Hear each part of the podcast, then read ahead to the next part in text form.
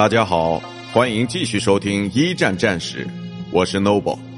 今天我和大家分享的是一九一六年消耗之年之伪装。为了躲过侦察机和气流气球的搜寻，避免被敌方火力击中，保护重要的设备和军事给养，所有的参战国都开始积极发展伪装隐蔽技术。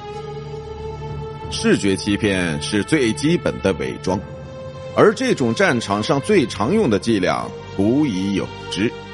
在侦测技术还很不发达的时候，侦察兵最可靠的工具就是自己的双眼，视力所及之处就是观察范围，所以要躲开敌人的观察也很简单，只要找一个高一点的遮蔽物挡一挡。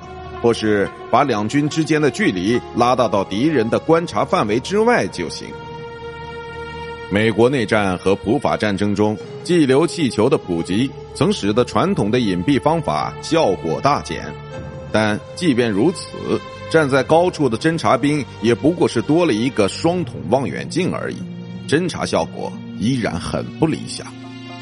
而第一次世界大战中飞机的出现。则为伪装技术的推进提供了莫大的动力。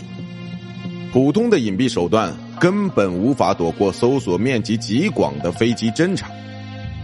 从此，伪装真正演变成了一种因时而动、因地制宜的艺术。